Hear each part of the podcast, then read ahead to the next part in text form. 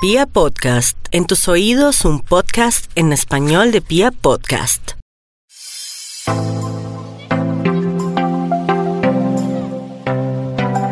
El doctor Méndez le saluda y hoy me meto aquí en este podcast, en este audio de siete gatos que generalmente presenta Angie. Angie es una experta en el tema de los gatos, es una mujer que ha convivido con gatos, que nació con gatos, desde la ecografía tenía gatos en su, en su corazón.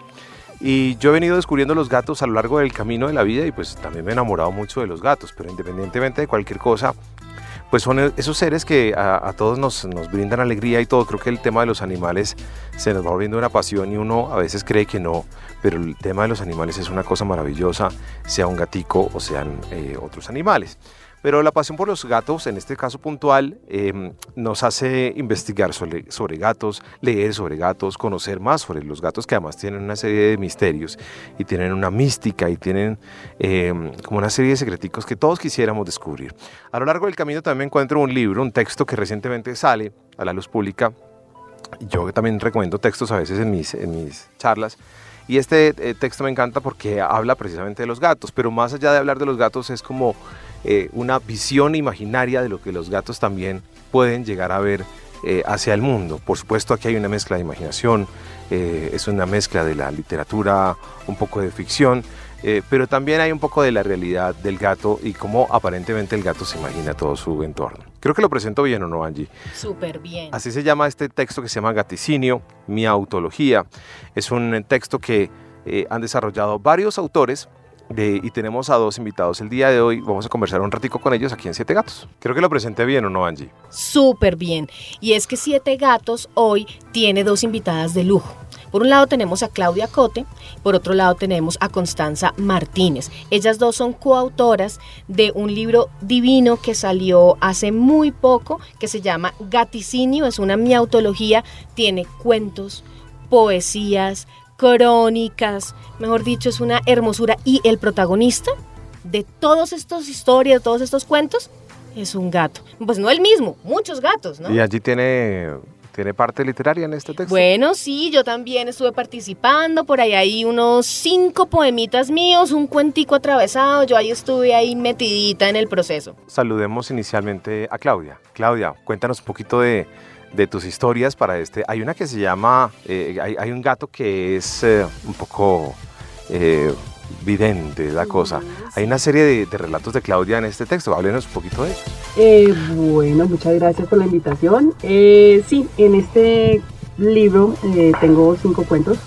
todos son como bastante diferentes. El que da nombre al libro se llama Gaticinio y es, es como una especie de guía que se le da a una persona para que vaya donde un gato vaticinador y le lea el futuro. Todo el reglamento, todos los pasos que tiene que seguir para que llegue y para que pues, le, le, digan su futuro. Entonces, pues en medio, en todo el camino le van pasando cosas y él va descubriendo otras, entonces es un relato muy... Connie, bienvenida. Connie, ¿cómo se, cómo, ¿cómo se logra imaginar cómo nos ven los gatos y cómo se logra interpretar en palabras textuales, pues, cómo los gatos nos ven, cómo los gatos eh, imaginan, cómo los gatos sueñan, cómo los gatos piensan de alguna manera. Bueno, pues es una coincidencia muy rara porque cuando yo era niña en mi casa no dejaban tener mascotas. Mi papá le tiene fobia al pelo, fobia a los olores, entonces no tuvimos sino hasta muy grandes una mascota y no era un gato, era un perro, una perrita. Luego, tiempo después, cuando me fui a vivir con la primera persona que viví, eh, a este personaje le encantaban los gatos. Y me dijo, bueno, si tú quieres demostrarme tu cariño, pues tienes que conseguirme un gato y me lo encontré en un jardín, un bebé gato chiquitito en un aguacero espantoso, un niño decía por favor rescátenlo, auxilio, etcétera. Entonces digamos que esa cercanía con los gatos empezó ya siendo una mujer adulta, digámoslo así pero siempre me habían causado fascinación, sobre todo porque hay muchas historias alrededor de los gatos. Entonces están los egipcios que adoran a Bastet, que es la diosa de los gatos. Hay una serie de diosas egipcias que son felinas, pero son felinas jaguares o tigresas, etc. Entonces, pues digamos que eso me llamaba mucho la atención desde lo mitológico, porque yo soy de literatura y pues me encarreta mucho el tema de la mitología. Entonces, pues digamos que este, este libro parte uno del amor profundo que tiene todo el equipo de, de escritores de este taller eh, por los gatos y segundo por esa fascinación de saber, bueno, qué hay detrás de la mente de un gato. Mm. Como que estos animales, a diferencia de los perros, son más Que esa es la parte que a uno como que le genera una curiosidad extrema. Yo, Exacto. yo tengo gatos y pues he tenido gatos y tengo una gatica y a mí siempre me genera como una curiosidad, cómo siente, será que qué me quiere decir, qué será lo que está pensando, qué será lo que está haciendo allá pues, sentada en ese rincón mirando de esa manera. No, como que a uno le genera una, una curiosidad extrema, yo lo digo así, y, y uno tiene como una intriga muy puntual sobre cómo sienten y cómo viven los gatos. Claro, pues mi papá, cuando yo tuve mi primer gato, me dijo, no, la va a matar a medianoche, va a sacar las garras y la va a más o menos a desangrar. Tenga cuidado, los gatos son satánicos. Y yo decía, pero ¿qué es esto tan loco?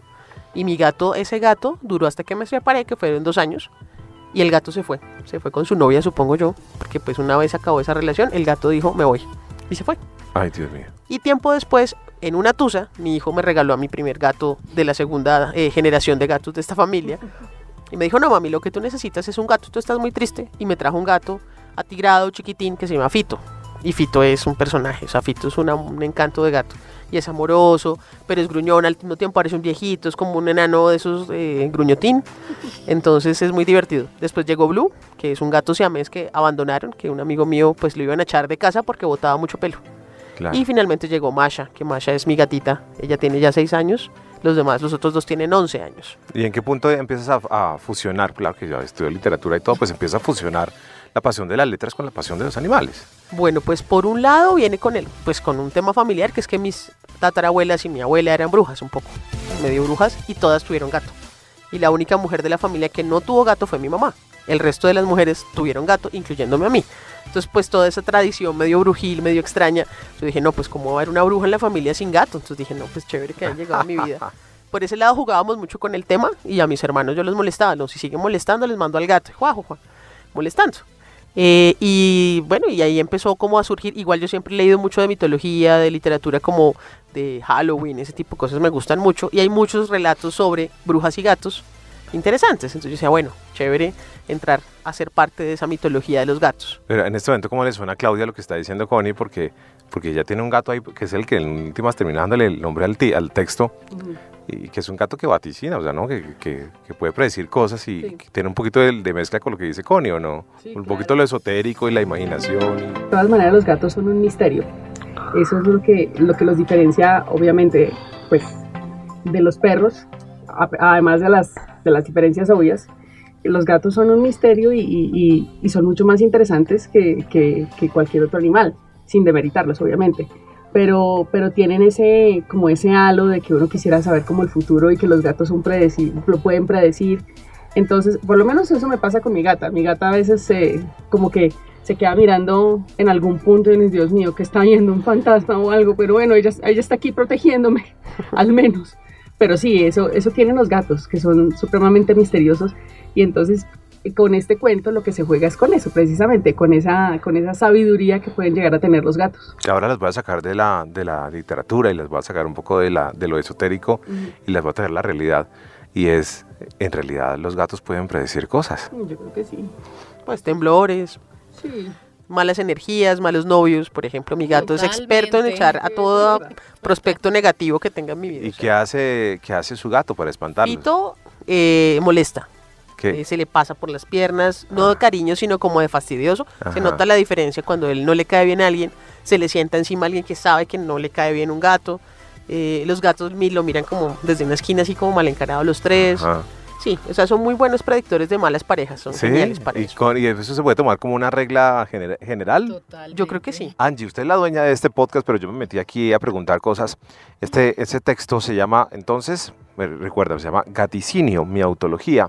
Se consiguen en algunos lugares que ya vamos a, a hablar un poquito, pero es una interpretación maravillosa del- de los animales, en este caso de los gatos. Uy, sí, miren que es un trabajo. Nosotros nos reunimos cada ocho días en la librería Casa Tomada, que es el lugar en donde también inicialmente se consigue el libro, aunque también se consigue en Cal. ¿Cuánto cuesta el libro? El libro está en promoción en este momento en 40 mil pesos, muy económico porque es un libro ilustrado. Ustedes vieran la belleza de ilustraciones que tiene, no solamente la portada, sino que dentro del libro cada cuento, cada poema, cada relato tiene eh, su ilustración. Nosotros tenemos unas ilustradas que trabajaron con nosotros, cada uno de los textos. Entonces, pues para ser ilustrado es muy barato, porque pues ahora un texto ilustrado es carísimo. Y bueno, les decía que nosotros nos reunimos cada ocho días en esta librería, en Casa Tomada, y allí pues llegamos a hablar de gatos básicamente. Entonces lo que llegamos es a contar que mi gata hizo esto, que a mi gata se le partió una patica, un ligamento, que mi gatico está enfermo, que mi gatico no sé qué, y así durábamos una hora, hora y pico antes de empezar a trabajar. Entonces llegamos y dijimos, no, pues deberíamos escribir sobre gatos. Y así arrancamos. Cada uno a, a, a contar sus historias. Algunas historias son basadas en sucesos reales y otras son súper voladas, súper voladas. Hay uno que es un, hay unas poesías, son poemas que están maullados. O sea, el poema está maullado. es una cosa hermosa. Yo creo que un amante de los gatos eh, se va a sentir muy conectado. Bueno, muy bien. ¿Y en, en qué más lugares consigo este texto?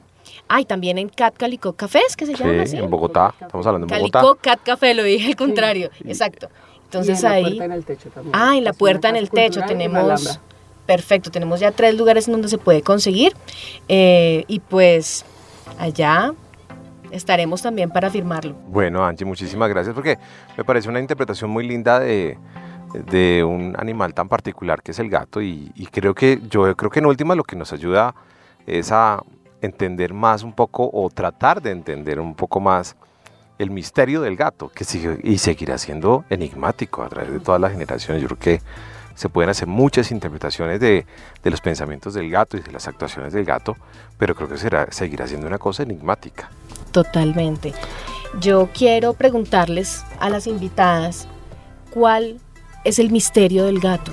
¿Qué, qué hay detrás de ese misterio? Porque es que yo tengo mi interpretación, Menditos tiene la suya. Hemos hablado de eso en muchos almuerzos.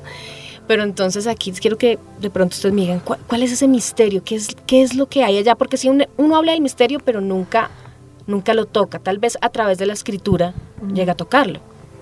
Yo no sé. Ese es el misterio que yo no sé. Yo no Es lo desconocido. Es exactamente eso, lo desconocido. En su comportamiento son tan flexibles como tan que pueden estar en un lado, en el otro. Entonces uno, uno no sabe. Y todo eso, todo eso está en el texto de alguna manera. Sí, claro, claro, claro, eso se refleja. Muy bien. ¿Y Connie? Bueno, pues yo tengo una interpretación que daba mi abuela materna y era que los gatos podían cambiar de dimensión fácilmente. Perdón, su abuela que tenía un poco... Mi abuela que tenía contactos extraños Es del tercer exacto. tipo, sí, esa abuela me contaba eso, que ella sentía que los gatos podían cambiar de dimensión a su, a su parecer. Y yo siempre me, que- me quedo mirando a Fito como, bueno, ¿usted en qué momento va a desaparecer aquí y se va a ir a otro lado y vuelve? Porque ellos ven muchas cosas que nosotros no vemos, sienten cosas que nosotros no sentimos y han pasado pues situaciones extrañas donde los gatos han estado como protegiéndonos a mi hijo y a mí, que pues yo, Gabriel Sí. también es un gran amante de los gatos. Entonces a mí me parece que el misterio está en que ellos son seres que guardan información que nosotros no tenemos como humanos. Y ahí está ese misterio maravilloso y son mágicos. Para mí son seres mágicos.